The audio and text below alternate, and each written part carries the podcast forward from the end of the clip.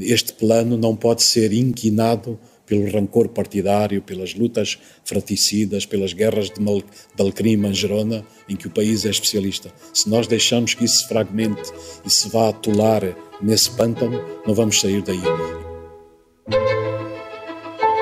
Viva! Está com o Expresso da Manhã. Eu sou o Paulo Baldaia.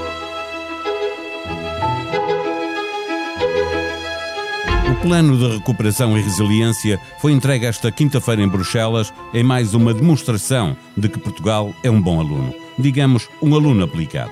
Fomos os primeiros a entregar o PRR à Comissão para ser avaliado e receber luz verde. Andamos rápido por duas razões. A primeira é para ficar bem na fotografia e ter o plano aprovado ainda durante a presidência portuguesa da União Europeia. E a segunda é porque, tendo já pré-consensualizado com a Comissão o que lá está, há uma grande probabilidade de sermos os primeiros a receber um cheque. Para que toque a sineta e seja aberta a torneira dos milhões, não basta, no entanto, ter o PRR visto e aprovado. É preciso igualmente que os 27 Estados-membros ratifiquem a autorização para a Comissão Europeia ir aos mercados financiar a bazuca. Até lá, temos milhares de milhões de euros de fundos europeus para aplicar do Portugal 2020 e Portugal 2030. Para este episódio, convidamos Joana Mateus, jornalista de Economia do Expresso e que acompanha os temas relacionados com os fundos europeus. O Expresso da Manhã tem o patrocínio do BPI. Eleito Banco do Ano 2020 em Portugal pela revista The Banker do Grupo Financial Times. Banco BPI. Grupo CaixaBank. Este prémio é da exclusiva responsabilidade da entidade que o atribuiu. Olá, Joana, obrigado pela presença no Expresso da Manhã. Eh, para início de conversa, eh, temos o plano entregue em Bruxelas, fomos os primeiros a fazê-lo, mas as pessoas estão sempre a perguntar ou a queixar-se eh, que o dinheiro nunca mais chega. É preciso paciência porque há muitas regras para cumprir, regulamentos para aplicar. O caminho que falta percorrer ainda é longo?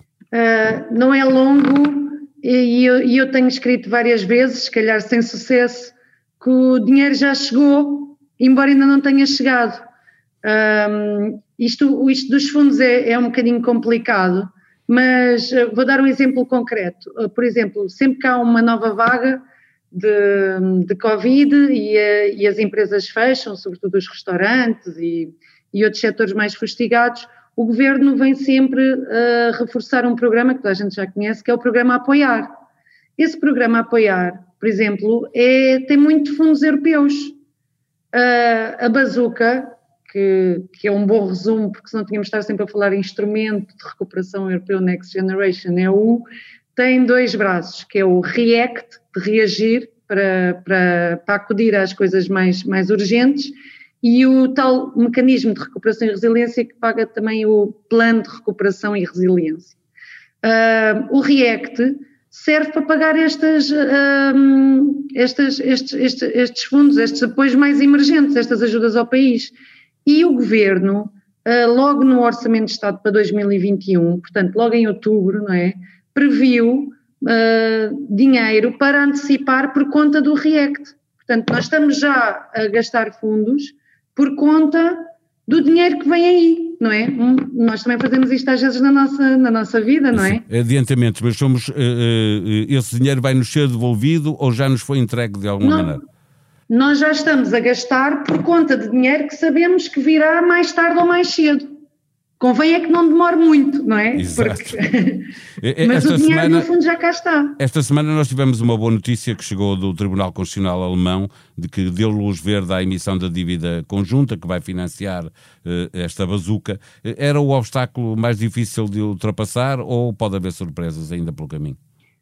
Bom, uh, primeiro uh, as minhas fontes dizem-me que provavelmente não haverá nenhum caso uh, bicudo entre a dezena de países que ainda falta ratificar a decisão.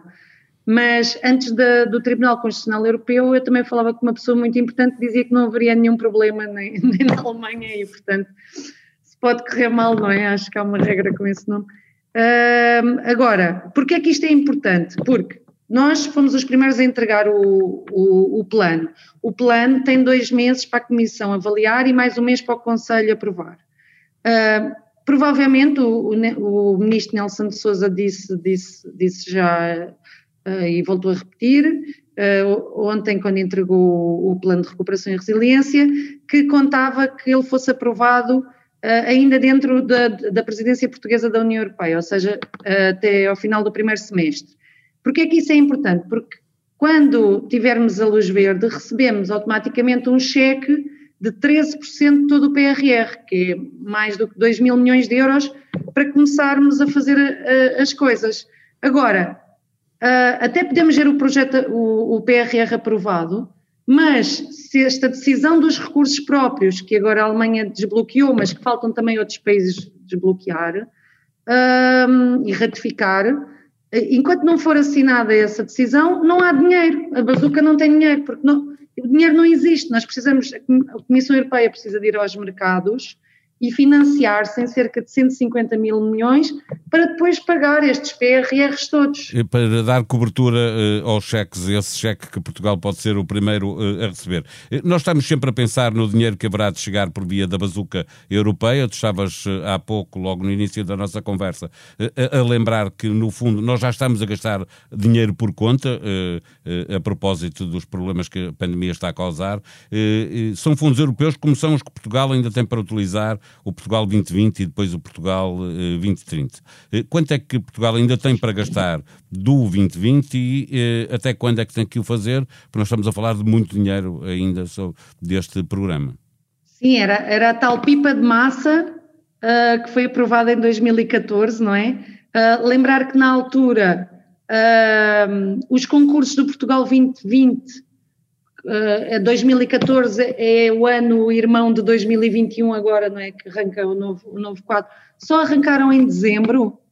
Uh, nós, nós no Expresso estamos a anunciar que os concursos vão arrancar já em junho, até junho, portanto já estamos a ser muito mais rápidos do que é costume, não é? Se calhar temos é mais urgência porque a crise é muito maior. Mas o Portugal 2020, passado estes anos todos, no final de 2020, ainda tinha 11 mil milhões de euros por executar. Muito dinheiro. Por exemplo, as empresas que se queixam dos fundos ainda tinham 3 mil milhões de euros por executar. Um, e houve autarcas que chegaram a 2021 com 0% dos investimentos municipais executados. Isto parece assustador, mas também é, é, é normal. Porquê? Porque é, é difícil de entender, tendo em conta que... fazer concursos tendo em conta que estamos em eleições autárquicas, é difícil entender que haja municípios eh, que não gastaram dinheiro que tinham disponível. Não? É? Pois, eh, nós nos expresso escrevemos mais ou menos quais eram, podem ir lá ver. Uh, uh, mas, mas é normal que acelere, que se comece por pouquinho no primeiro ano e que depois para a frente, porque é preciso aqueles concursos públicos, aquele inferno burocrático que nós portugueses e não a Comissão Europeia também criou, não é? E que, e que muito se fala disso agora. E, mas de certa forma até foi bom haver dinheiro por executar, porque quando eu digo que os fundos já cá estão, os fundos já cá estão desde o ano passado, mal houve a pandemia.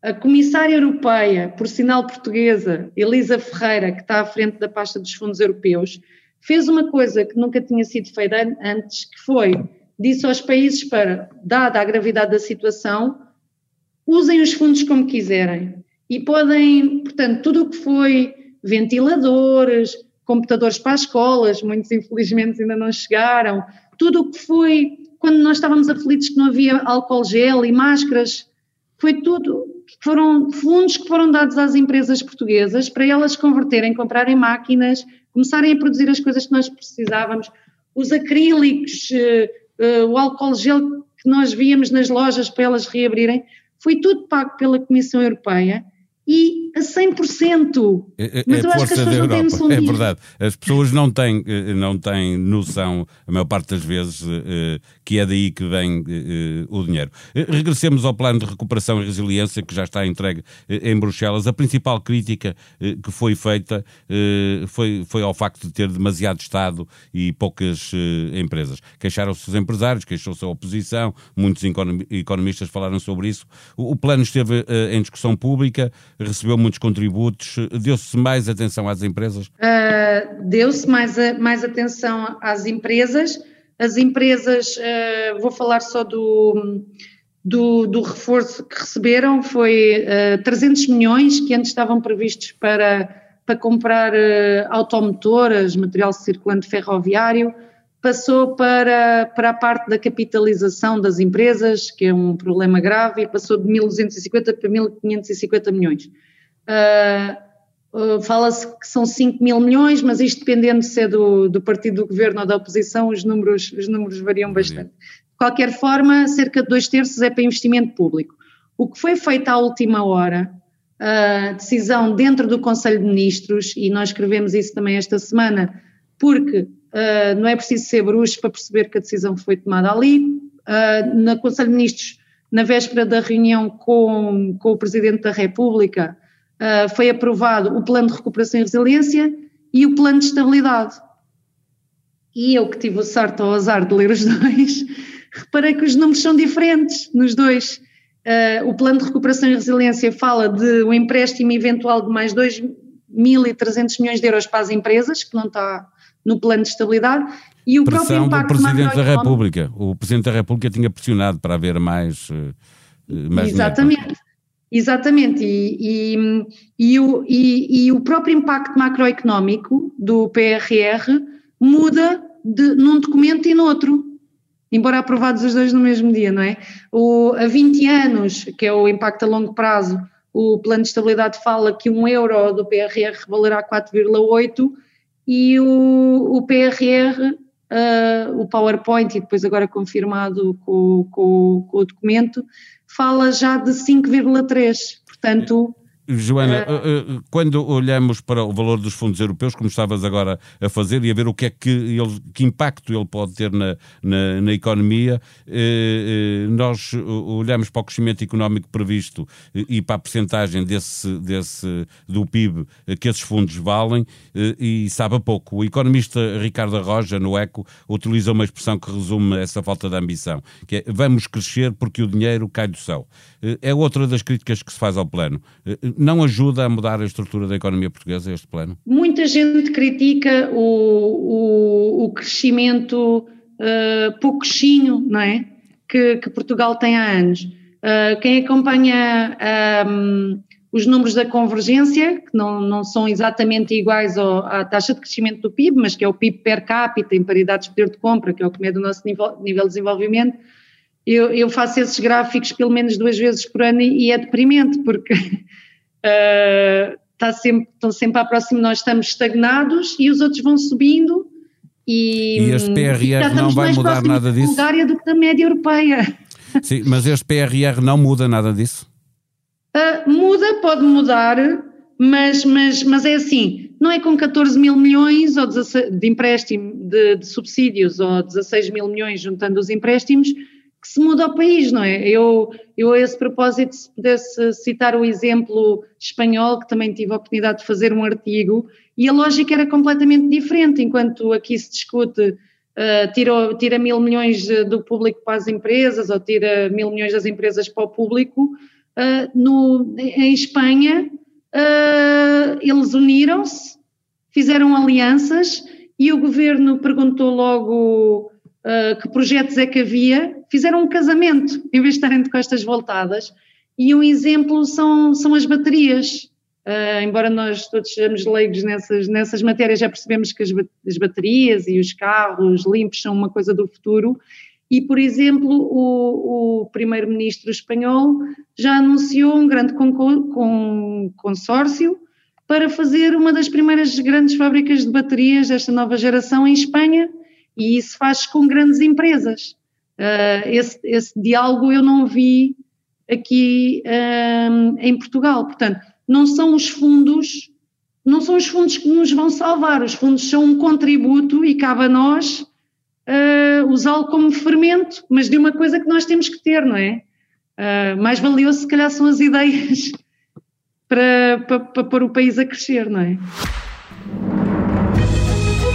O Expresso volta a estar mais cedo nas bancas e também mais cedo disponível online, antecipando as comemorações do 25 de Abril para ler um estudo de opinião em que os portugueses falam da democracia e dos defeitos que ainda lhe encontram.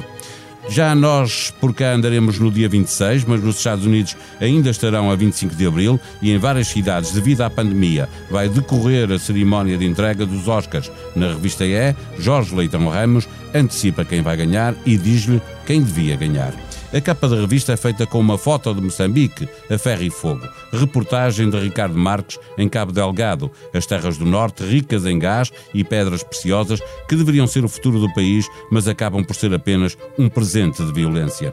Expresso da Manhã é um podcast diário que pode subscrever nas plataformas digitais SoundCloud, Spotify e Apple Podcast. A sonoplastia deste episódio foi de João Luís Amorim.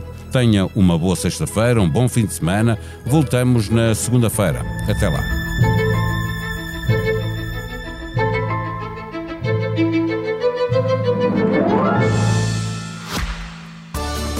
O Expresso da Manhã tem o patrocínio do BPI, eleito Banco do Ano 2020 em Portugal pela revista The Banker do Grupo Financial Times. Banco BPI, Grupo CaixaBank. Este prémio é da exclusiva responsabilidade da entidade que o atribuiu.